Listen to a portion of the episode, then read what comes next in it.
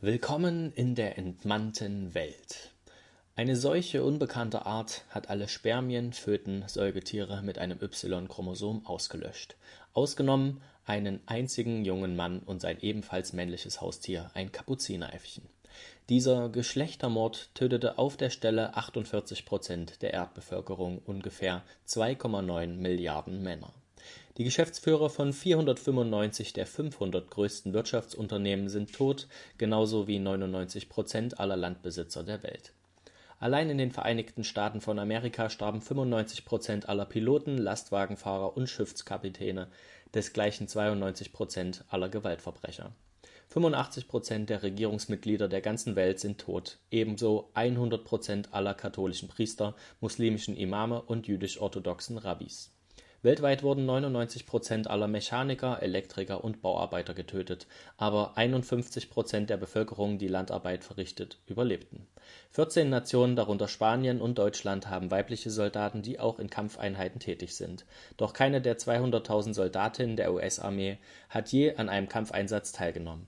Australien, Norwegen und Schweden sind die einzigen Länder, in denen Frauen auf U-Booten dienen in Israel haben alle Frauen zwischen 18 und 26 obligatorisch wenigstens ein Jahr und neun Monate Militärdienst geleistet, vor der Seuche waren mindestens drei palästinensische Selbstmordattentäter Frauen.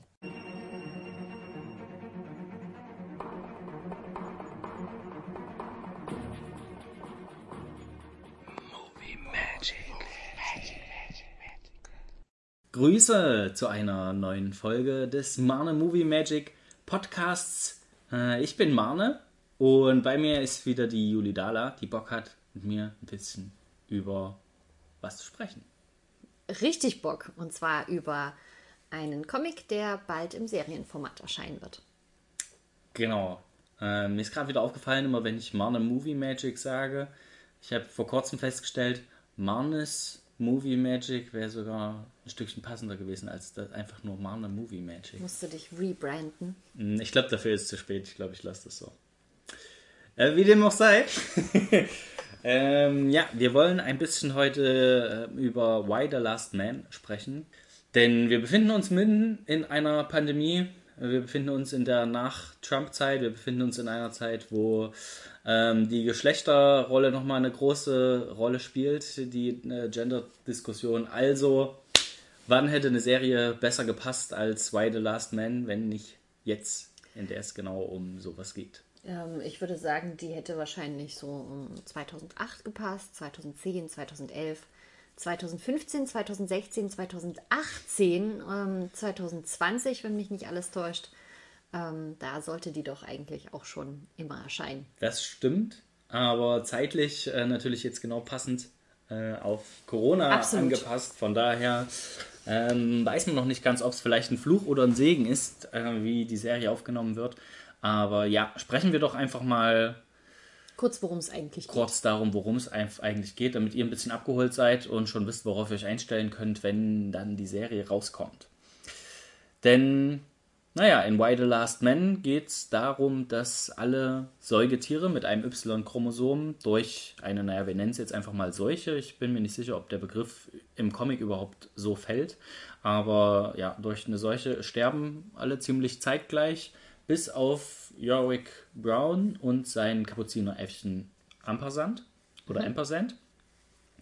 Und ja, nach dieser großen Katastrophe ähm, macht sich Yorick letztendlich auf ähm, im Auftrag seiner Mutter, die Kongressabgeordnete ist oder Senatorin, ähm, ein ja, Forschungslabor zu erreichen, bei dem dann äh, geforscht werden kann, wie, warum gerade er das überlebt hat. Und ja, dabei wird ihm die Agentin 355 zur Seite gestellt, die ihm da ein bisschen helfen soll, weil auf dem Weg sind natürlich nicht nur fröhlich Gesinnte, äh, auch wenn jetzt nur noch Frauen diesen Planeten bevölkern, äh, gibt es ja da trotzdem noch Gruppierungen, nenne ich es jetzt mal. Es ist auf jeden Fall eine gefährliche Reise durch das äh, männlich entvölkerte Amerika. Ähm, insbesondere, wenn man der letzte lebende Mann ist. Ja, das sind so ein bisschen, das ist auf jeden Fall das Konzept der Serie. Was passiert, wenn die Männer nicht mehr da sind? Bricht alles zusammen? es endet es quasi in das Patriarchat ist der jetzt gestürzt quasi das was viele viele ähm, vorhatten äh, ist jetzt eingetreten und ja jetzt müssen alle mit den mit den Folgen davon leben ähm, ich würde glaube ich am Anfang jetzt bevor wir uns dem dem Inhalt noch ein bisschen hm, tiefer widmen würde ich kurz noch mal drauf eingehen wie das Ganze entstanden ist äh, du hast ja den, die Comicreihe auch gelesen so wie mhm. ich genau genau es sind äh, zehn Bände im Deutschen, insgesamt 60 Ausgaben, äh, geschrieben von Brian K. Vaughan. Der hat auch mehrere Comicreihen wie Paper Girls oder Sa Saga geschrieben. Genau, also auf jeden Fall beides äh, sehr, sehr gut angenommene Comicreihen und hat auch sogar äh, einige Drehbücher der dritten bis fünften Staffel Lost Ach. mitgeschrieben. Also die Staffeln, die Staffeln, die noch gut waren, bevor das Ende kam, quasi. Da kann man sagen, hat er mitgemacht. Äh, gezeichnet das Ganze Pia Guerrera, die ähm, ja auf jeden Fall hier ihren, ihre weibliche Note noch mit reinbringen kann in Why the Last Man. Und genau, seit 2002 ist das Ganze erschienen, 2008 dann abgeschlossen ist.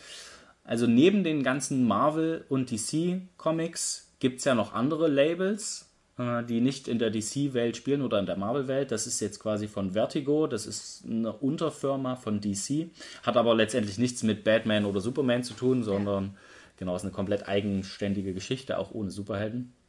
Und konnte in der Zeit drei Eisner Awards gewinnen, das ist ja die größte Auszeichnung im Comic-Genre, also auf jeden Fall eine hochkarätige Comicserie. Genau, und das Ganze soll jetzt also als Serie umgesetzt werden, beziehungsweise wurde als Serie umgesetzt. Und ja, das war seit geraumer Zeit geplant. Ich glaube, 2005 oder vor 2015 gab es schon Überlegungen. Und zwar sollte das Ganze zuerst als Kinofilm umgesetzt werden. Und irgendwann hat dann der US-Sender FX die Rechte, 2015 war das, die Rechte erworben und hat sich entschieden, nee, wir setzen es lieber als Serie um. Ähm, das macht auch irgendwie Sinn.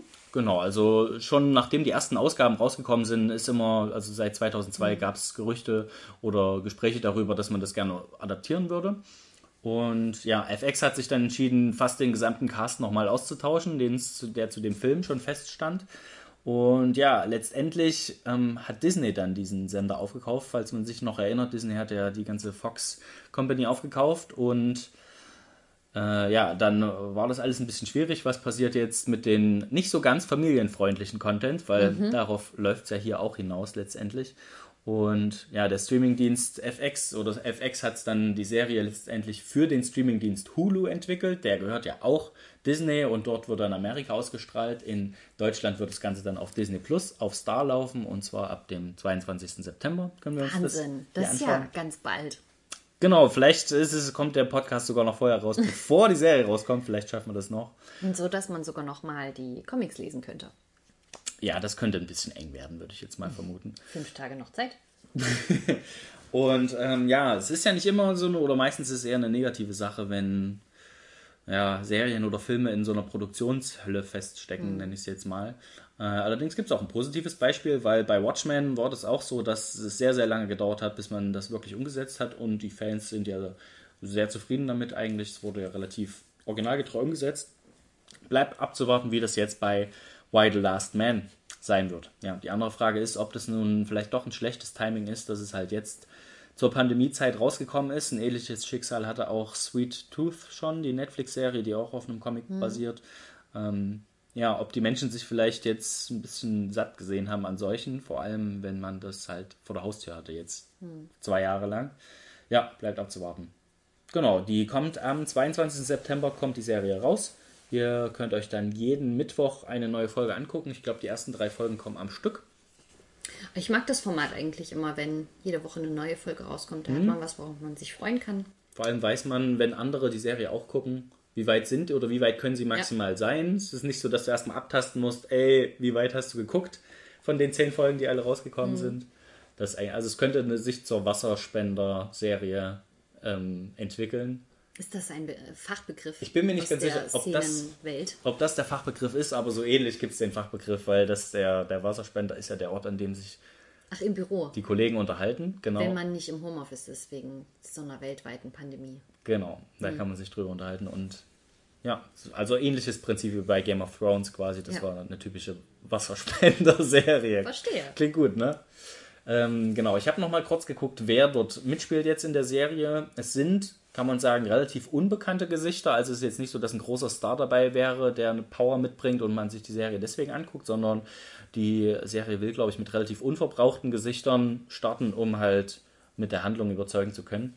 Und ja, Ben Schnetzer wird als Yorick Brown zu sehen sein. Der hat 2010 in Law and Order angefangen und ich würde fast behaupten, das bekannteste von ihm ist 2016 Warcraft The Beginning. Da hat er den Magier Kadar gespielt. Mhm, Hast du den gesehen? Eindeutig ein Bild vor Augen, mhm. ja. Warcraft ist äh, ja auch eines, also der Film, ähm, der für, für die Spielewelt quasi sehr bedeutend gewesen ist. Äh, normalerweise sind Filme von Computerspielen ja nicht besonders hochgelobt, aber mhm. Warcraft mhm. äh, ist ja ausgezeichnet worden. Ja. Mit drei Oscars, wenn mich nicht Mindestens, alles täuscht. Ja. ja. Also hast du nur sehr gute Kritiken gehört. Ne? Ja, absolut. Mhm. Ja, ist mhm. jedermann, glaube ich, noch äh, in prägender Erinnerung geblieben. Jedermann. Und jeder Frau. Genau, dann wird es Diane Lane geben. Äh, die spielt die Kongressabgeordnete Jennifer Brown, also Yoricks Mutter. Die kennt ihr wahrscheinlich als Martha Kent aus den Superman-Filmen, also Batman wie Superman und Man of Steel. Genau, die Martha ist es und in diesem Fall in House of Cards hat die mitgemacht. Außerdem wird Ashley Romans als Agentin 355, ich weiß nicht, wie hast du sie, als du den Comic gelesen hast, wie hast du sie genannt? Hast du sie im Kopf 355, 355, 355? 355? Mhm. Weil ich glaube, sie wird 355 im Original ja, das habe ich mir schon gedacht.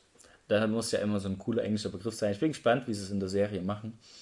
Ja, die äh, auch noch relativ unbekannt hat bei Shameless ein paar Folgen mitgemacht und in der Serie NOS 4A2, was für Nosferatu steht. Okay. Äh, also eine Vampirserie. Und genau, das sind so die drei großen Hauptdarsteller. Dann gibt es noch ähm, Dr. Alison Mann, das ist die Frau, die in diesem Labor arbeitet, wo Yorick dann untersucht werden soll, wo er sich hinbegeben will. Die wird gespielt von Diana Bang. Hm, genau, die hat in ein paar Folgen Bates Motel mitgemacht. Okay. Ja, und das wären, glaube ich, so die äh, großen, über die man sprechen könnte. Ansonsten gibt es noch die Schwester von Yorick, die hat ja im Comic auch einen ganz interessanten Handlungsstrang, weil ich weiß nicht, kannst du dich an den Anfang noch erinnern? Ja, noch sehr, sehr gut, ja. Ähm, war das, ich kann mich jetzt nur noch äh, in einer Zusammenfassung erinnern, die ich jetzt von der Serie gelesen habe.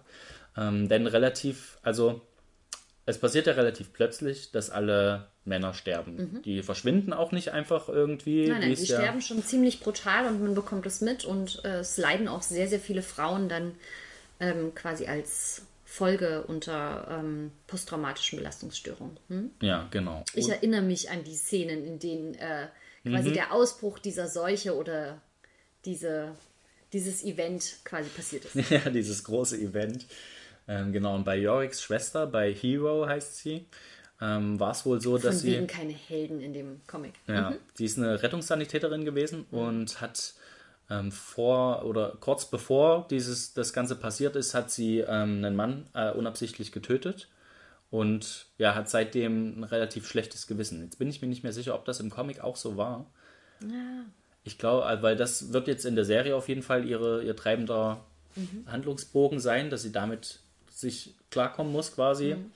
Wobei ich mich dann wieder gefragt habe, wenn diese Person zehn Minuten später ohnehin qualvoll gestorben wäre an dieser Seuche, ist es dann so tragisch? Das ist eine sehr philosophische mhm. Frage. Das äh, kommt mir gerade auch ein bisschen Stieb? wie das, na, wie das ähm, Straßenbahnexperiment vor. Ja. Ähm, wo es darum geht, ob man eine Gruppe von Menschen rettet, indem man einen Menschen auf die äh, Bahnschienen wirft, wenn ein Zug herannaht und nicht mehr bremsen kann. Ähm, und damit quasi nur ein Leben opfert, aber die Gruppe der Menschen rettet. Oder ob man sagt, ja, das ist natürlich richtig blöd. Man befindet sich außerdem außer Rufweite und so weiter. Man kann wirklich nichts anderes machen, als diesen Menschen auf die Schienen schubsen. Und viele würden das nicht tun. Ist auch schon ein sehr drastischer Akt, jemand, jemanden aktiv vor die Gleise Aber zu ich glaube, genau das ist der Punkt dann in diesem in diesem Szenario entweder du schaffst es quasi aktiv nicht, jemanden als Rettungssanitäterin zu retten. Ähm, das ist schon was anderes, als dann zu sagen, ja, der wäre ja zehn Minuten später ohnehin an der Seuche gestorben. Ähm, das eine ist halt, man hätte aktiv jemanden auf die Schienen geschubst und das andere ist, man ist selber nicht wirklich dafür verantwortlich, obwohl beide Ereignisse im Prinzip schlimm sind. Hm. Ich glaube, bevor wir jetzt zu sehr ins Philosophische reingehen, was ich am Anfang jetzt ein bisschen verpasst habe, wie fandst du denn den Comic? So insgesamt? Ähm, sehr spannend. Äh, insbesondere, da ich ihn gelesen habe äh, am Anfang der Pandemie. Und Echt? War das zu der Zeit? ja, Okay. ich habe alles Mögliche verschlungen an Literatur und Film in diese Richtung. Das hatte wahrscheinlich was so ein bisschen, um mich, um so einen Realitätsabgleich zu machen.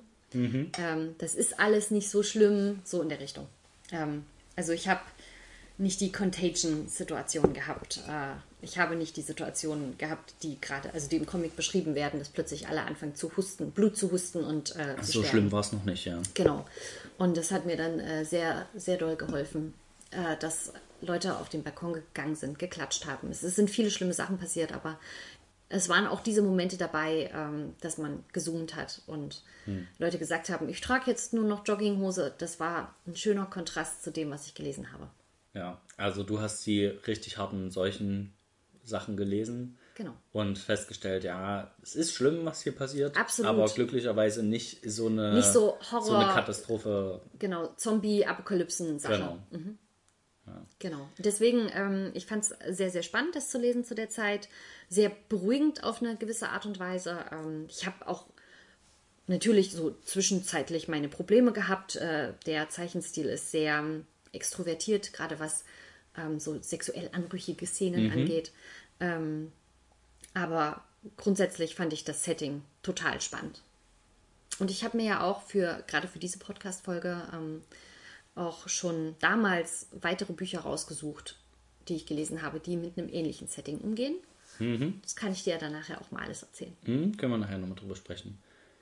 Wie, Ja, wie war es für dich, das zu lesen? Du hast ja über einen längeren Zeitraum als ich jetzt gelesen. das stimmt. Du hast es ja alles relativ ähm, fix hintereinander gelesen, als ich es dann fast komplett hatte. Bei mir hat es sich immer so ein bisschen gestreckt. Ich muss sagen, naja, es sind halt wirklich insgesamt 60 von diesen Kurzausgaben, sind ja immer 10 zusammen, äh, 6 zusammengefasst hier in einem Band. Und zwischendurch zieht sich die Story schon so ein bisschen.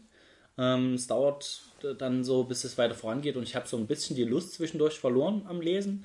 Aber ja, immer wenn ich es gelesen habe, war ich auf jeden Fall direkt wieder drin in der Geschichte und es ging auch relativ fix. Aber so zwischen, also es hat dann auch immer mal ein Stückchen gedauert, bis ich mir den nächsten Band geholt habe, weil es nicht so war. Also ich hatte nicht das Gefühl, ich brauche das jetzt als nächstes unbedingt wieder. Ja. Und das ist ja vielleicht ganz gut für die Serie, wenn man so eine Folge geguckt hat und jetzt vielleicht so ein bisschen lastet nach der nächsten Ep Mhm. Episode, aber schon auch eine Woche warten muss. Ich glaube, das wird auch ein klein wenig schwierig, weil ich ähm, schon ein bisschen was gelesen habe zur Serie und da die Kritiken auf jeden Fall sind, äh, orientiert sich schon am, am Comic. Ähm, klar ist ein bisschen Zeit vergangen und sie haben das alles jetzt noch ein bisschen mehr angepasst. Auch auf äh, aktuellere Ereignisse. Genau, sowas in die Richtung. Aber es ist halt eine FX-Serie und ja, wenn man FX-Serien kennt, weiß man, dass die auch immer mal ihre Längen haben zwischendurch. Die gehen in jede Folge eine Stunde. Das werden jetzt nur zehn Folgen sein in der ersten Staffel. Ähm, aber auch in so einer Stunde muss man halt genügend Handlung haben, quasi. Und da kann es immer schon mal vorkommen, dass einem gewisse Passagen ein bisschen zu langsam vorangehen und so. Äh, bin ich gespannt, wie sie das umsetzen. Aber soll auf jeden Fall von Folge zu Folge rasanter dann voranschreiten. Wahrscheinlich ist die erste Folge noch. Wir sehen, was macht Yorick, was macht seine Mutter etc. Und erst am Ende der Folge ähm, wird dieses Event, wie wir es jetzt mal nennen, äh, stattfinden. Okay. Ja, und bis dahin wird sich wohl ein bisschen ziehen. Also ich glaube, wenn man, wenn man dann dran bleibt, es wird ähnlich blutig ablaufen, wie das hier im Comic auch schon war. Also da wird man wohl nicht sparen, deswegen wird es auf der Star-Sparte von Disney Plus rauskommen, also nicht im Kinderbereich. Ja, also ich bin auf jeden Fall gespannt. Und ähm, was ich noch interessant finde, oder beziehungsweise was ja auch ein Kritikpunkt war, in dieser Comicreihe geht es darum, dass nur noch ein Mann auf der Welt übrig ist und sehr, sehr viele Frauen. Und trotzdem ist die Person, um die sich alles dreht, der Mann. Also wieder ist es eine Geschichte, in der es nicht darum geht, dass Frauen die Hauptcharaktere sind, sondern der Hauptcharakter, um den es geht, die treibende Kraft, ist ein Mann. Äh, mal wieder. Und das wurde auch so ein bisschen äh, in der Comic-Kritik hervorgehoben. Aber letztendlich merkt man halt, dass die, dass die Leute, die die Entscheidungen treffen, jetzt die Frauen sind, die höhere Macht haben, die quasi über ihn ja auch so ein bisschen bestimmen, was hat er jetzt zu tun, Ja. wo, wo, wo muss er jetzt hingehen. müssen, ähm, Genau. genau. die ihm quasi auch mal verbieten, dort und dorthin zu gehen. Ja. Aber es, im Comic, er hat, er hat schon seinen eigenen Kopf und ist eher Absolut. so, ich, ich bin halt auch ein Mann und treffe meine eigenen Entscheidungen. Ich lasse mir jetzt nicht hier alles vorschreiben. Eigentlich ist sein Vorhaben ja, seine Freundin Beth in Australien wieder zu treffen. weil ähm, sie macht, glaube ich, ein Auslandsjahr irgendwas dort. Sie ist auf jeden Fall kurzzeitig dort und er will dann von Amerika nach Australien, um seine Freundin zu treffen, die Und natürlich. insbesondere um die Antwort auf seine ähm, letzte gestellte Frage, glaube ich, äh, zu Oh, erfahren. Welche war das? Das war die das- große Frage, Aha. äh, die, die er ihr am Telefon gestellt hat, als romantische Geste. Und ähm, ja, dann ist ihm leider die Apokalypse dazwischen gekommen. Ja, also Yorick ist am Anfang der Geschichte so ein ja, kleinen Zauberer. Zauberkünstler, der so ein bisschen sich mit Taschenspielertricks äh, Geld dazu verdient. Deswegen er auch ein Kapuzineräffchen hat, den will er nämlich äh, für, die, für die Bühnenshows nutzen. Genau. Ja, äh, das, das ist so seins, genau. Und ja, anstatt zu seiner Freundin zu kommen, muss er halt in dieses Labor, was aber irgendwie halbwegs zumindest auf dem Weg liegt. Deswegen sein Plan ist, er geht in das Labor, dort dürfen die kurz an ihm forschen und dann holt er seine Freundin ab, die aber trotzdem eigentlich davon ausgeht, dass es ihn nicht mehr gibt, weil es gibt ja keine Männer mehr. Ganz genau. Ja, und Es äh, ist auch eine weltweite Sache, die passiert ist, ne? Also wirklich Genau. weltumspannend. er ist wirklich der einzige, diese beiden, das Äffchen und äh, er sind die einzigen beiden, die noch zur Verfügung oder die noch existieren. Es geht auch ein bisschen ja darum, wie viele Spezies jetzt aussterben werden und wann bestimmte Spezien ausgestorben sind, weil halt keine Nachkommen mehr kamen.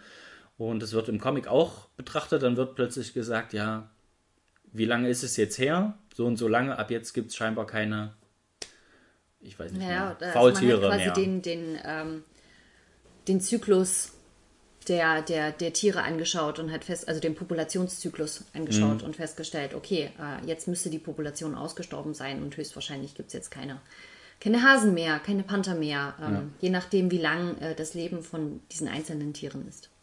Mhm. Ja, spannend natürlich. Also in so einer Welt zu leben, da sind ja ganze Ökosysteme kippen da ja. Auf jeden Fall. Ähm, das sind ein paar wiederkehrende Muster, die man schon aus The Walking Dead kennt. Also es sind so verlassene Straßen. Man sieht Menschen, die halt mit plötzlichen Toten zurechtkommen müssen. Die ganze Gesellschaft bricht zusammen. Äh, es ist so eine krasse Extremsituation, also so wie man das aus so Pandemie- und Horrorserien schon kennt. Äh, in bestimmten Berufsgruppen ist es halt hat es halt weltweit für einen gesamten Kahlschlag gesorgt, dieses ganze Event. Also manche Berufszweige sind von einem Schlag auf den anderen aus, ausgelöscht, weil es die nicht mehr gibt. Viele Machthaber unter anderem, Ja. die Regierungen brechen zusammen, weil es da kaum Frauen gibt. Und äh, ja, dann geht es natürlich darum, wie läuft es mit der Fortpflanzung. Also es gibt ein paar eingefrorene äh, Spermien, die's, die man irgendwo noch lagern kann, aber halt nicht auf Dauer. Dann ist es auch eine Welt, in der halt die Leichen immer noch rumliegen, weil die Frauen es ähm, nicht schaffen, diese Massen an Leichen abzutransportieren und äh, zu verbrennen oder wie auch immer. Und was wohl auch ein großes Thema spielen wird, ist, dass Transpersonen, die halt kein Y-Chromosom besitzen, äh, existieren dann noch und die sind plötzlich entweder sehr gefragt, weil ähm, Ja, ja. Sex ist ein wiederkehrendes Thema in dieser Serie, gerade wenn Yorick als letzter überlebender Mann so im, ich nenne es jetzt mal in Anführungszeichen, für viele Männer das Paradies ist, wenn man dann quasi der einzige Mann noch ist. Aber das ist natürlich fraglich, ob es wirklich ein Paradies geworden ist. Ja. Genau. Auf der anderen Seite gibt es halt diese radikalen Gruppierungen, die Amazonen. unter anderem, genau, die dann Jagd machen auf Transmenschen zum Beispiel oder halt eben Yorick. Alles, äh, alle Personen quasi, die dem Patriarchat anhängen und äh, in deren Definition gehört eben alles, was so, so Männlichkeitskult ähm, umgibt, dazu und dazu dann eben auch äh, Transmenschen. Also es ist auf jeden Fall eine Serie, die trotzdem, obwohl sie nur größtenteils Frauen hat, sehr viel Diversität bietet, denke ich, gerade durch diese äh, äh, Transpersonen. Und ja, auch hinter der Serie stehen hauptsächlich Frauen tatsächlich, Okay. ähm, hatte ich gelesen. Dass beispielsweise ähm, sind alle, Frau, äh, alle Episoden von der Serie sind von unterschiedlichen Frauen inszeniert worden. Viele Frauen sind in der Produktion tätig, also hinter der Kamera. Allen voran ist Eliza Clark, die Showrunnerin, äh, Showrunner- Showrunnerin Showrunnerin. und ausführende Produzentin von der Serie. Und ja, ansonsten gibt es dann noch ähm, die Leitenden hinter der Kamera äh, sind zwei Damen, dann die Produktionsdesignerin, Kostümbildnerin, äh, Castingdirektorin, Cutterinnen, die da mit am Start sind und Stuntkoordinatorinnen. Also überproportional viele Frauen sind tatsächlich an dieser Produktion. Das ist auf jeden beteiligt. Fall was, was dieser Branche extrem gut tun wird. Äh, vielleicht von der Erfahrung her. Und ich finde es, auch wenn es sich um einen Mann dreht und man wiederum sagen könnte, naja, damit ist er trotzdem wieder der Hauptprotagonist und die Person, um die es geht, eben männlich. Mhm. Ähm, aber nichtsdestotrotz bietet es halt super viele Möglichkeiten bei, äh, ja, du musst den, der ganze Cast ist halt weiblich, also musst du weibliche Schauspielerinnen ja, ähm, ja keine, engagieren. Oder Trans-Personen, die dann tatsächlich auch mal eine Rolle kriegen. Genau, vielleicht also tatsächlich, weil sie ihre eigene Lebenswirklichkeit darstellen können. Also ich finde das total großartig. Das macht sehr, sehr viel Lust auf diese Serie für mich. Mhm. Ähm, und ist vielleicht auch die erste Serie, die den umgekehrten Berchel-Test nicht bestehen wird, äh, weil ein so. Mann sich nicht mit einem anderen Mann über etwas anderes unterhält als Frauen. Ja. Da gibt es ja ähm, diesen Test für Filme. Mhm von Frauen, äh, wenn sich zwei Frauen unterhalten. Genau, also ob überhaupt eine andere Frau ähm, im Cast Sprich. drin ist. Mhm. Ähm, ja. Ach so, und, äh, aber den umgekehrten Bechteltest gibt es nicht, oder? Ich glaube, es gibt, gab bisher keine Notwendigkeit dafür. Also jetzt könnte es ein bisschen schwierig werden, außer man sieht sein Äffchen auch als, als Mann. Dann könnte er sich vielleicht. Aber unterhält dem, er sich mit dem Äffchen? Ich glaube, er könnte sich schon mit dem Äffchen unterhalten. Er unterhält sich auch im Comic mit dem Äffchen. Das, das ist ehrlich gesagt auch äh, ein Charakter im Buch, äh, in, in der Comicreihe, den ich persönlich sehr, sehr gut finde. Das Äffchen? Ja. Ja. Geht einem tierisch auf den Sack, aber ist schon. Ist schon unterhaltsam, sorgt auch dafür, dass die Story teilweise ein bisschen vorangetrieben ja. wird. Ist äh, auch ähm, so ein, wie heißt das, so ein Token. Ähm, ein MacGuffin. Genau, quasi. ein Stück weit ein MacGuffin, weil. Äh, Wenn der Affe weg ist, ist halt 50 Prozent der möglichen äh, Begründungen, warum er überlebt hat, weg. Also. Genau. Also bei, bei überlebenden Personen von welchen Krankheiten auch immer geht man ja von einer Immunität aus und in so einer Immunität steckt natürlich auch immer äh, der Funken dafür, eine Heilung eventuell zu finden. Es macht nämlich keinen Sinn, mit den verbliebenen äh, Spermien quasi äh, Frauen zu befruchten, denn auch deren männliche Föten ähm, würden, würden, ja sterben. Würden sterben, ganz genau. Also das kommen heißt, wieder nur Frauen nach. Genau, ja. also man muss definitiv einen ein, eine Heilung finden, um eventuell die Erde wieder zu bevölkern. Hm. Also wieder zu bevölkern. Sie ist ja noch nicht entvölkert, aber. Hm. Ich bin gespannt. Ähm, also vorneweg kann man, glaube ich, sagen, es gibt eine Auflösung von diesem ganzen Szenario. Also es gibt eine Begründung, warum das Ganze mhm. passiert ist. Ähm, während, während ich die Serie gelesen habe, gab es vorher schon mal so eine Andeutung, was der Grund sein könnte, wo ich mir gedacht habe, Gott, bitte nicht. Ähm, das war so eine typisch amerikanische äh, naja, ähm, lasst euch überraschen, wird in der Serie vielleicht auch der Fall sein, aber ich kann mit der Auflösung des Endes prinzipiell leben. Ähm, ist jetzt im, im keinsten Maße sonderlich realistisch, aber ist eine Auflösung, die ich halbwegs okay finde. Wie, hast, wie bist du mit dem Ende klargekommen? Also ich habe das gar nicht als Auflösung aufgefasst. Ich habe irgendwie eher das Gefühl gehabt, das ist sehr, sehr offen und man kann sich eher aussuchen, was, ähm, welche Begründung man tatsächlich nimmt. Denn in meiner Erinnerung werden sehr viele unterschiedliche Begründungen angeboten ja. von verschiedensten Personen. Und ich glaube, das macht das Ganze aber tatsächlich sehr, sehr spannend. Weil dann kann man ja quasi, also wir beide vielleicht nach dem Podcast, hm. nochmal darüber reden, was man am realistischsten fand und hm, welche, okay. welche äh, Szenen in dem Comic dafür sprechen, dass genau das die, das hm. richtige Szenario ist, warum es dazu gekommen ist. Ja, ich weiß, was du meinst. Wahrscheinlich habe ich einfach für mich von vornherein festgelegt, ja, das ist jetzt die Erklärung, die nehme ich hin und alles, was danach dann noch kam, ja, ist doch Quatsch, wir haben doch die Erklärung schon. Also von, äh, von wissenschaftlichen Erklärungen bis hin zu, ähm, sagen wir mal, religiösen ist da tatsächlich alles dabei. So ein mhm. Potpourri an Möglichkeiten. Ja. Mal schauen, wie ähm, sich die Damen der Schöpfung ähm, dafür, äh, wofür sie sich am Ende entscheiden hier in der Umsetzung. Ich bin auch gespannt zu sehen. Gibt es einen Unterschied zwischen ja, The Walking Dead zum Beispiel oder so Pandemie, solchen Serien, die ja größtenteils von Männern gemacht werden oder eine, die fast ausschließlich von, von Frauen produziert wird. Mal schauen, ob man das auch im, in der Umsetzung mhm. irgendwo merkt oder in der Story an sich. Können wir uns ja dann nochmal treffen, wenn wir die Serie geguckt haben. Können wir uns nochmal treffen, wenn wir ist zufällig uns über den Weg laufen. Genau, ja. ähm, aber es ist auf jeden Fall was, was wo, glaube ich, ein Augenmerk drauf gelegt wird ähm, mhm. in, dieser, in dieser Serie. Ganz genau so wird es ja auch gemacht, was die Politik angeht. Also du hast ja schon angedeutet, ähm, alle möglichen männlichen Personen, die irgendwelche Ämter begleiten, die sterben ja auch. Ähm, unter anderem, wir sind ja in Amerika, der amerikanische Präsident und sämtliche mhm. seiner ähm, Minister und Gouverneure und dieses und jenes und welches. Und ich glaube, die Landschaftsministerin, nee, nee, Landwirtschaftsministerin ist plötzlich irgendwie das höchste Staatsoberhaupt Amerikas und ist plötzlich Präsidentin, Mhm. Ähm, was auch nochmal so eine sehr merkwürdige Situation einfach zeigt. Also das, Mhm. war ist ja- das einzige Amt, was sie quasi, was eine Frau begleitet, ähm, begleit, begleitet? Bekleidet. bekleidet. Ähm, genau, und sie ist jetzt Präsidentin. Ähm, und da gab es halt mehrere solche Situationen. Ne? Ähm, und es gab auch, auch im Militär ist das so eine Sache gewesen. Und dann gibt es Länder, die eben schon von vornherein Frauen ähm, in ihr Militär mit aufnehmen, wie, Wie Israel, Israel. Ähm, die natürlich extrem gut auf diese Situation vorbereitet sind. Also so gut, wie man auf die Situation vorbereitet sein kann. Ich glaube, die Comics waren tatsächlich in der Hinsicht relativ realistisch, Mhm. weil es auch die aktuellen, ich, ich meine, der ist von 2002, der Comic. Und wenn mich jetzt nicht alles täuscht, war es tatsächlich zu dem damaligen Zeitpunkt so, dass das die ranghöchste Frau war in der amerikanischen Regierung.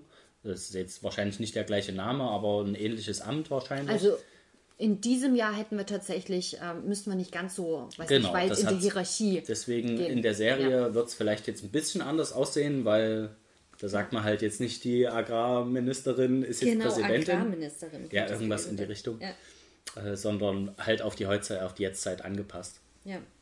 Auf jeden Fall war das ähm, sehr, sehr spannend in, in der Konzeption, einfach zu gucken, wie wird denn eine Gesellschaft aufgebaut, die nur von Frauen ähm, ja, beherrscht wird, in der Frauen eben diese Macht haben. Und ähm, in der Serie wird eben auch gesagt, hier kann es ganz genau so zu diktaturähnlichen Zügen kommen äh, oder dass die Demokratie in Gefahr ist, weil immer wieder alles hinterfragt wird. Genauso viele Frauen äh, stehen aber weiterhin hinter der Demokratie. Ähm, ja, äh, ich fand auch die Fragen total spannend. Äh, ich glaube, da war eben auch einfach mal sowas dabei. Da haben einfach die jeweiligen äh, Gattinnen der Minister gesagt, ja, sie sind das ja jetzt. Also das, das Amt ist ja quasi familiär weitergegeben worden, während andere gesagt haben, nee, wir müssen hier demokratisch wählen. Also wir können jetzt nicht einfach, das funktioniert so nicht, junge Damen oder ältere Damen, meistens es ältere Damen. Ähm, genau, also es ist total spannend, wenn äh, eine Gesellschaft einfach kollabiert und dann versucht wird, was Neues aufzubauen. Ähm, ich könnte mir vorstellen, dass es äh, nicht krass genug dargestellt worden ist, aber ich glaube, so ein Comic, der, wo eine Gesellschaft einfach versucht, Fuß zu fassen, ist vielleicht auch zu langweilig oder zu brutal. Das, ich stelle mir eigentlich vor, ähm, wenn sowas passiert, wird es wahrscheinlich mehrere Jahrzehnte Bürgerkrieg geben. Ja, möglich wäre es auf jeden Fall. Ja. Ja, liebe Leute, das wäre The Last Why The Last Man, entweder die Comicreihe oder Die Serie. die Serie. Ab 22. September hatte ich gesagt auf Disney Plus. Äh, ja, viel mehr würde ich jetzt, glaube ich, gar nicht reden, sonst kommen wir dann irgendwann doch in den Spoiler-Teil mit rein. Aber wir haben uns überlegt, vielleicht schauen wir uns noch ein paar andere Beispiele an, in denen ähnliche Szenarien vorgekommen sind. Und eine Serie, die wir auch gesehen haben, bevor wir zu deinen Büchern kommen, ähm, The Last Man on Earth haben wir beide zusammen gesehen. Ich glaube, wir haben nicht alle vier Staffeln geguckt, ähm, aber irgendwo mittendrin auf jeden Fall. Ist eher ist eine andere Richtung, weil es eine Comedy-Serie und es sind ja vier Staffeln, insgesamt 67 Folgen mit Will Forte, den, der unter anderem auch den Vater in Sweet Tooth gespielt hat. Also er, er kommt aus den solchen Serien nicht raus scheinbar. Und ja, es geht am Ende oder am Anfang geht es darum, es sind alle Männer gestorben. Warum, weiß man nicht. Es gibt Es aber. sind alle gestorben. Ach, sind, stimmt, es sind, Es sind alle gestorben. Alle Menschen Es, auf der Welt gestorben. stimmt, es ging nicht darum, dass er der, der letzte Man ist, sondern der letzte Mensch Mhm. quasi. Und genau, er dachte, er ist der Einzige und ähm, hat sich ins Weiße Haus, ich weiß gar nicht mehr wo, in ein relativ hochrangiges so eine, Gebäude. ja, ja, es gab so eine schöne ähm, Montage quasi an Dingen, die er getan hat, als er festgestellt hat, dass er jetzt eben alleine ist. Ähm, und da hat er, ich glaube, so ein zwei Jahre oder so sich es wirklich gut gehen lassen, Mhm. alles Mögliche. Also es sieht aus wie bei gegessen, Kevin getrunken. allein zu Hause Ja, in diesem Haus. Genau. Also er hat sich sämtliche Gemälde aus irgendwelchen ähm, Museen mit Mhm. nach Hause genommen, Ping-Pong im Weißen Haus gespielt. Also Er kann ja alles machen. Ist Genau. ja allein auf dem Planeten. Es gibt, er hat auch keine Leichen, glaube ich, gefunden. Ich glaube, das war aber einfach nur, weil es so ein bisschen eine Familien-Comedy-Serie ist. Äh, das, das Thema wird später irgendwann Mhm. Doch, schon stimmt. nochmal. Später findet man ja. Leichen. Ja, stimmt. Es war am Anfang hat es noch einen softeren Ton gehabt, auf jeden Fall. Es ist sehr Und- klamaukig. Und der Hauptcharakter ist ein sehr unangenehmer Mensch, ähm, weil er trifft dann irgendwann im Laufe der ersten Staffel relativ zeitig auf äh, eine andere Frau, gespielt von Kristen Schaal, wo er dann feststellt, er ist doch nicht mehr der Einzige, sondern er hat noch jemand anderen getroffen. Äh, ist, nicht, ist aber nicht ganz begeistert so von ihr, weil ähm, ich weiß gar nicht mehr warum. Sie geht ihm, glaube ich, auf die Nerven einfach Ja, sie ist halt auch, glaube ich, sehr sie als Schauspielerin, als echte Person. Mhm. Ähm, ja, sie Ja. mag viel Glitter und alles mögliche DIY. Ja, damit, damit kommt er nicht so klar, aber es ist halt die letzte Frau auf dem Planeten. Äh, ja. Aber auf jeden Fall kann man sagen, wenn man ihn am Anfang nicht mag, er wird ein bisschen sympathischer in den, in den kommenden Staffeln. Und ja, man stellt dann dieses ganze Konzept ein bisschen tiefer dar. Also man geht ein bisschen in eine tiefere Ebene später, glaube ich, dann noch, ähm, dass man ja tatsächlich die letzten auf diesem Planeten ist, die es dann noch gibt.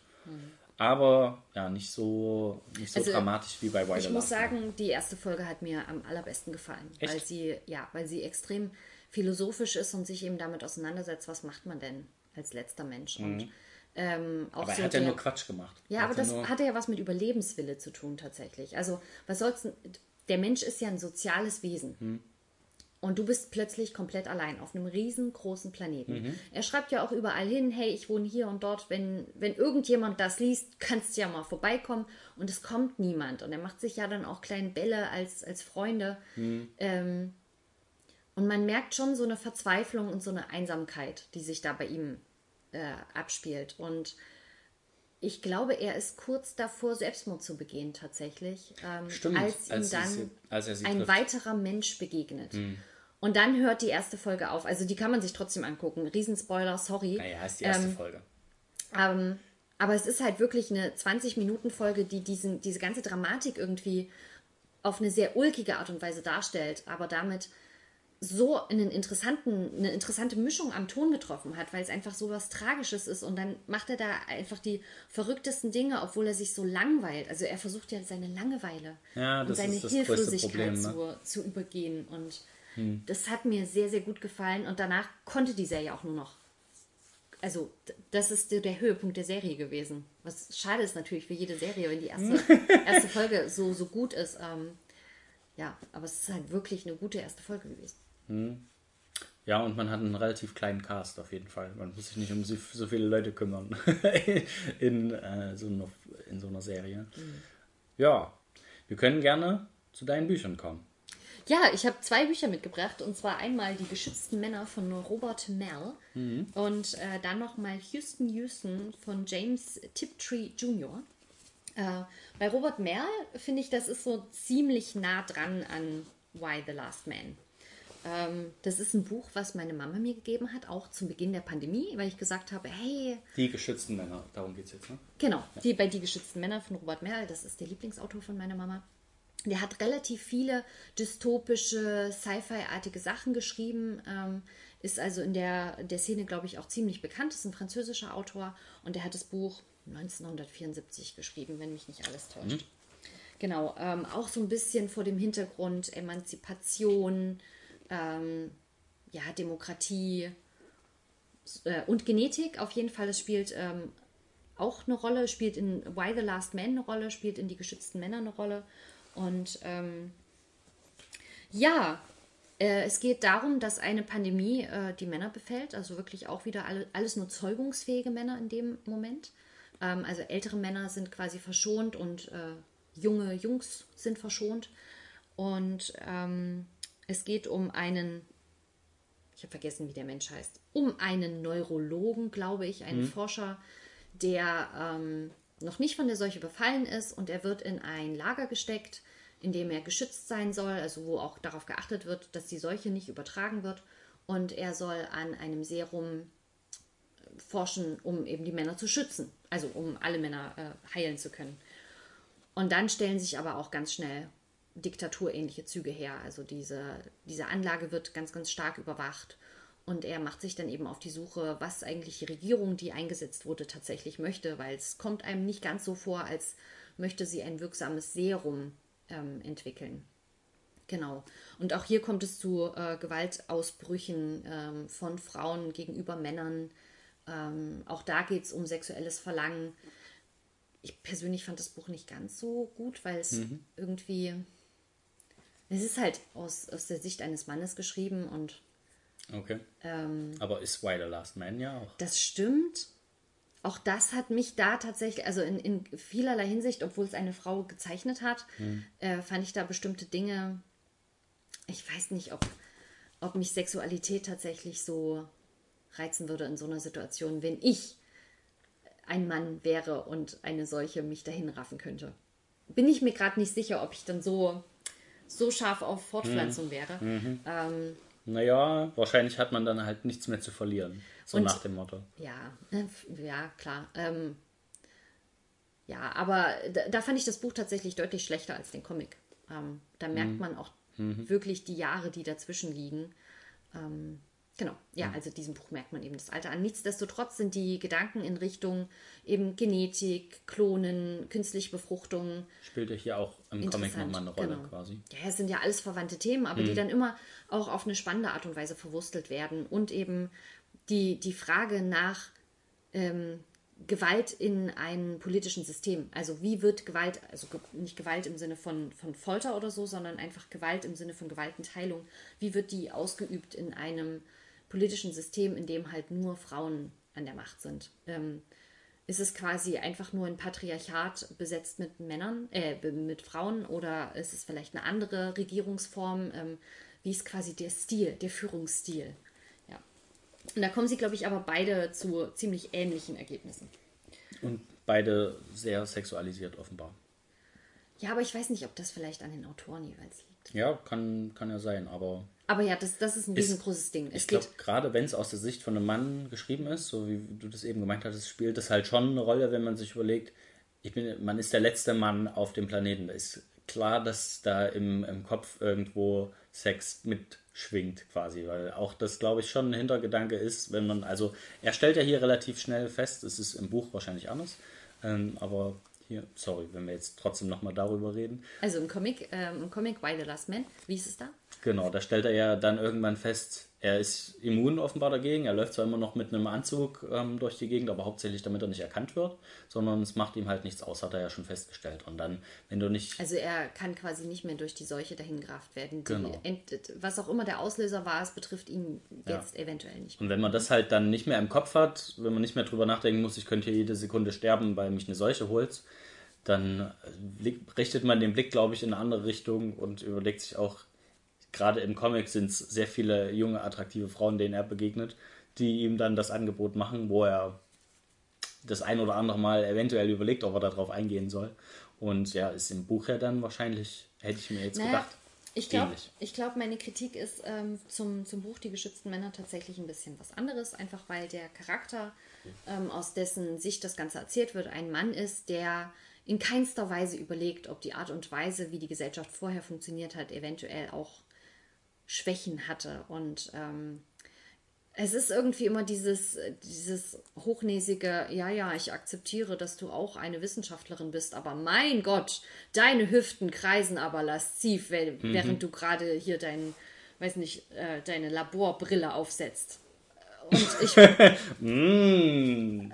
Da waren halt mehrere solche Szenen, in denen halt, also, wo ich einfach sagen würde, der Autor hat es mir nicht verkauft, dass der Mann, um den es geht, tatsächlich eine coole Einstellung gegenüber Frauen hat. Also mhm. ich würde auch sagen, dass der Autor da eventuell halt einfach in den 70er Jahren dieses Buch geschrieben hat und noch 70er Jahre artige Vorstellungen davon hatte, was Gleichberechtigung ist. Und entsprechend hat sein Charakter die Frauen beschrieben, mit denen er zusammengearbeitet hat. Und das fand ich halt einfach irgendwie.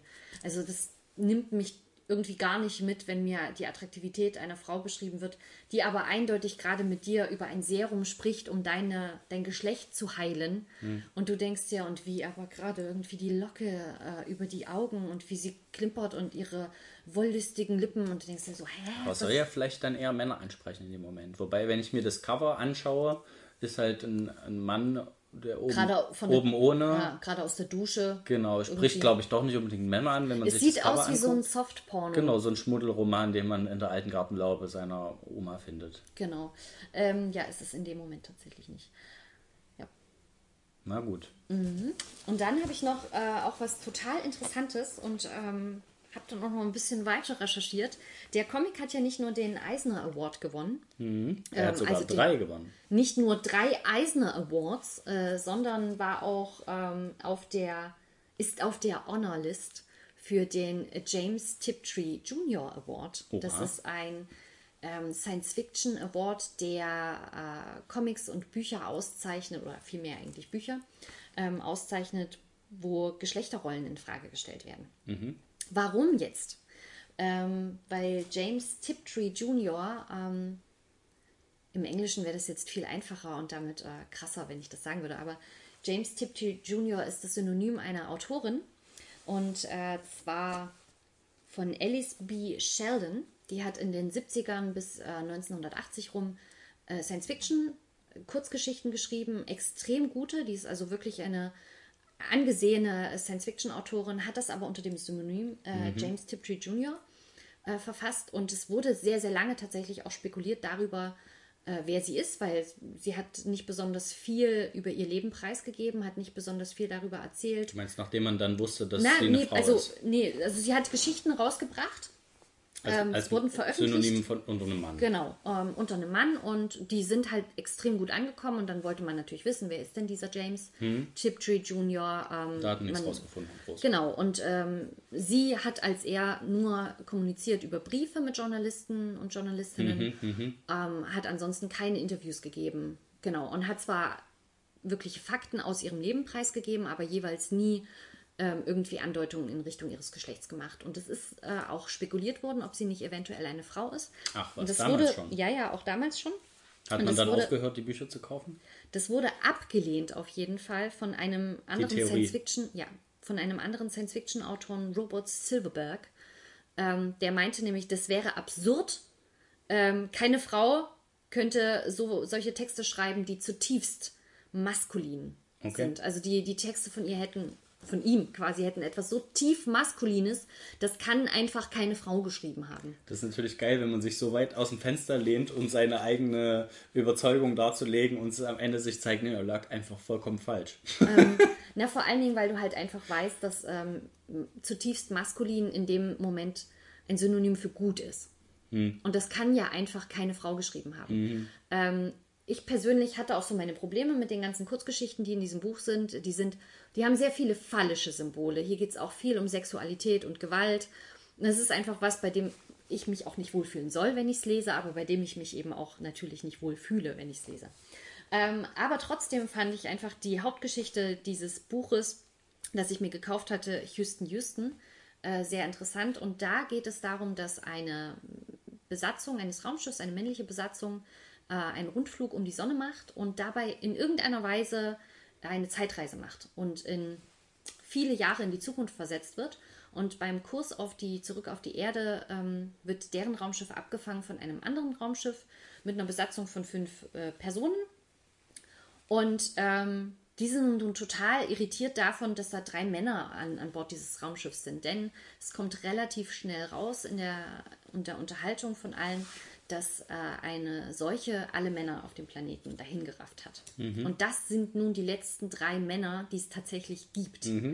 Ähm, und super spannend, was sich dann auf dem Raumschiff tatsächlich ergibt und wie die Männer ähm, mit der Besatzung auf dem Raumschiff agieren und wie die Frauen auch sind, nachdem eben nun eine Gesellschaft entstanden ist, die hauptsächlich, also über Generationen hinweg von Frauen äh, gestaltet wurde, auch am Leben erhalten wurde mit Hilfe von Genetik. Es gab ja schließlich keine anderen Fortpflanzungsmittel Ja. als eben die Samen, die immer noch auf der Erde verblieben sind. Genau, und ähm, ja, wie also eine Crew, die eben Jahrzehnte, Jahrhunderte wahrscheinlich schon so geprägt wurde äh, durch eine nicht sexuelle Fortpflanzung, wie die dann halt reagiert auf plötzlich sind da Männer und diese Männer sind im Paradies und wollen Sex und du denkst dir so, what? Nein. Ich kenne das gar nicht. Ah, okay. Ähm, genau, und das ist halt sehr, sehr spannend. Äh, da geht es also auch um diese Diskrepanz zwischen Sex und Macht und das Machtgefälle tatsächlich auch und wie das Ganze aufgebaut wird. Genau. Also hat dir wesentlich besser gefallen als die geschützten Männer. Kann ich auch nicht sagen, weil es war, wie gesagt, sehr, sehr gewaltartig, aber es war eine Kurzgeschichte. Ähm, Also, das auf jeden Fall hat, äh, ich kann das nachvollziehen, dass sie zu den Autorinnen, den Science-Fiction-Autorinnen gehört, die ähm, extrem hochgelobt sind, weil das sind ganz, ganz spannende Sachen, die sie da geschrieben hat. Also, was mich an Guardians of the Galaxy erinnert hat, nur um einen kleinen Ausflug zu machen. Äh, ich glaube, sie hat tatsächlich auch eine Kurzgeschichte geschrieben aus der Sicht eines Planetenwesens. Okay. Und wenn mich nicht alles täuscht, hatte auch dieses Planetenwesen vor, die, äh, seinen Samen quasi Es durch die ja, Galaxie zu bringen. Uiuiui, wer da wohl von wem abgeguckt hat. Ja, können wir uns mal die Frage stellen.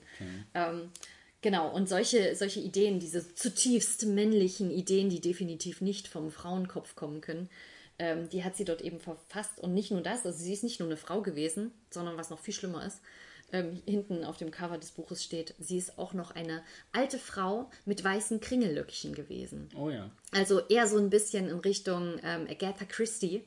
Also, nee, eigentlich war die doch auch jung. Miss Marple, die Science-Fiction-Romane schreibt über Phallusse, die durch die Galaxie gehen und äh, Männer, die, naja. Genau, also das ist total spannend und hat mich eben auch ähm, in dem Setting quasi an Why the Last Man erinnert. Ja, es waren ja, ich hätte jetzt tatsächlich gedacht, dass in einem deiner Bücher äh, es nochmal die umgedrehte Rolle ist, dass es eine Frau gibt, quasi. Äh, Habe ich gerade überlegt, ob es irgendwas gibt in die Richtung. Fällt dir spontan was ein, wo es dieses Nee, Setting gibt? ich könnte dir das theoretisch direkt schreiben, das Setting. und sagen, was passiert, das habe ich mir auch es gerade gedacht. also die Geschichte hat passieren würde. höchstwahrscheinlich eine einzige Ze- Zeile. Das ist natürlich gut möglich. Auf jeden Fall ähm, hat eine solche Gesellschaft definitiv keine Zukunft, während äh, was ja in Why the Last Man rauskommt, was in die geschützten Männer rauskommt und was eben auch in Houston Houston rau rausgekommen ist. Ähm, es gibt eben noch Spermien und dann kann künstliche Befruchtung äh, vollzogen werden und ähm, in irgendeiner Weise kann Aber es die gibt auch künstliche Population Eizellen. Achso, die kann nur niemand mehr austragen. Dann. Ganz genau, das ist es nämlich. Wenn es keine Frauen mehr gibt, dann, dann war es das halt wirklich. Die Generation Männer, die auf dem Planeten ist, ist jetzt da. Und es gibt keine technische Möglichkeit, ähm, wie man die Menschheit irgendwie retten könnte. Und selbst wenn diese eine letzte Frau, die es äh, dann eventuell noch Ja, gibt, dann- genau. die wird halt einmal schwanger und hat dann ein Kind und ein Jahr später könnte sie eventuell nochmal schwanger Also die werden. könnte, ich glaube, maximal 16 Menschen austragen und danach ist Schluss. Das wäre schon crazy. Und das auch nur, wenn du quasi wirklich, wenn das keine Frau war, sondern, und das ist ja auch nochmal eine ganz, ganz fiese Vorstellung, wenn quasi mit Einsetzen der Fruchtbarkeit das passiert wäre. Mhm. Während ein Mann natürlich locker am Tag mehrfach Kinder zeugen könnte, genau. theoretisch. Ja, ja. Also, Okay, das ist so quasi die Frage, kann man ohne Männer auskommen? Und ich glaube, alle Bücher haben zwar äh, schwierige Szenarien entwickelt, aber grundsätzlich ähm, beantworten alle die Frage, geht es ohne Männer mit Ja. Vielleicht nicht besser, vielleicht auf eine sehr ähnliche Art und Weise, aber die Gesellschaft besteht fort. ja, aber halt auch nicht allzu lange. Auf jeden Fall beschäftigen sich, also beschäftigt man sich, wenn man dieses Szenario eben wählt, ähm, mit der Frage, kann ein Mann überflüssig sein? Und dann tut es einem vielleicht weh, wenn man diese Bücher liest und diesen Comic liest und diese Serie guckt. Ähm, weil man irgendwie vermutet, dass es sein könnte. Ja. Ja, es könnte sein. Also ich glaube zum Beispiel, dass die geschützten Männer tatsächlich aus der Zeit heraus in, entstanden ist, ähm, wo es um künstliche Befruchtung ging. Also wo wirklich gesagt wurde, wir haben den Samen und mehr brauchen wir gar nicht. Das ist alles, wofür du da bist. Ein bisschen wie ein Melktier sein und, und das war's. Und es kratzt stark am Ego. Das kann gut und sein, da ja. habe ich das Gefühl, aus, aus, dieser, aus dieser Situation heraus wurde das Buch geschrieben. Und ich könnte mir vorstellen, dass das die Gedanken sind, die auch beim, beim Lesen von anderen Büchern, Geschichten in diese Richtung eben vorkommen, wenn man Aber- sich denkt, aber ich bin doch mehr als nur ein Samen. Ich meine, wer hört schon gern, dass er überflüssig ist, dass man ihn nicht braucht. Ist Genau. jetzt egal, ob man das zu einem Mann sagt, dass er überflüssig ist bei der Zeugung oder ob man das zu einer Frau sagt bei der Zeugung. ich Also- brauch dich nicht. Das kriegst du halt nicht hin. Also zumindest ähm, ist es auf jeden Fall sehr lachhaft, das Aber zu sagen. ich kann schon nachvollziehen, warum das an der, an der, wie hast du es gesagt, nicht an der Ehre kratzt, sondern am Ego. Ähm, einfach weil der Mensch an sich nicht gerne hört. Aber es ist so ein, überflüssig es ist halt ein, es, es ist existenzielles, eine existenzielle Angst quasi, äh, die da irgendwie zum Tragen kommt. Und das ist das Spannende an Science-Fiction-Literatur oder dystopischer Literatur, weil sie genau diese Ängste behandelt. Ist jetzt eine sehr spezifische Angst und die ist vielleicht auch sehr, sehr männlich konzentriert. Also, aber ich könnte es mir vorstellen, also wenn ich ein Mann wäre, ich lese das, dann denke ich mir so, oh, hups. Hm, Ich glaube, wenn ich es lesen würde, würde ich gar nicht so viel reininterpretieren. Also würde mir denken, ah, das ist ein nettes Szenario. Nächstes Buch. also so habe ich es jetzt bei Also Why the Last Man halt ja auch nicht aufgefasst, letztendlich. Also, in die klar, geschützten Männer geht es ja tatsächlich ganz spezifisch um zeugungsfähige Männer. Das bedeutet, Kastration ist ein extrem gutes Mittel gegen das Sterben durch die Seuche. Und das führt da drin in dem Buch tatsächlich zu ähm, interessanten Diskussionen. Also dass Männer, die eben noch zeugungsfähig sind, sagen ähm, zu anderen Männern, die eben das, das quasi Überleben, das sichere Überleben gewählt haben, äh, sie wären Verräter und ähm, keine richtigen Männer mehr, während aber ihre Stellung in der Gesellschaft tatsächlich viel, viel größer geworden ist, weil sie nicht mehr zu Gewaltausbrüchen neigen, etc. pp. Ähm, es war also, das fand ich tatsächlich in die geschützten Männer ein sehr spannendes Szenario.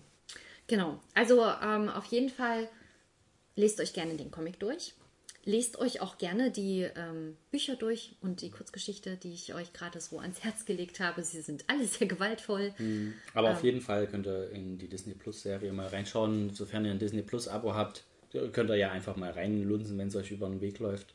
Ähm, weil ich mir vorstellen kann, nochmal zehn Bände von einem Comic zu holen, ist schon was, worauf man sich einlassen muss, quasi. So eine Serie ist halt schneller mal reingeguckt. Wenn einem das Setting gefällt, kann man immer noch äh, beim Comic einsteigen und gucken, dass man die Grundstory äh, nochmal nachliest.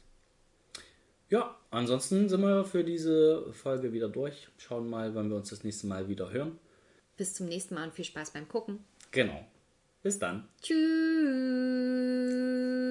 Tschüss.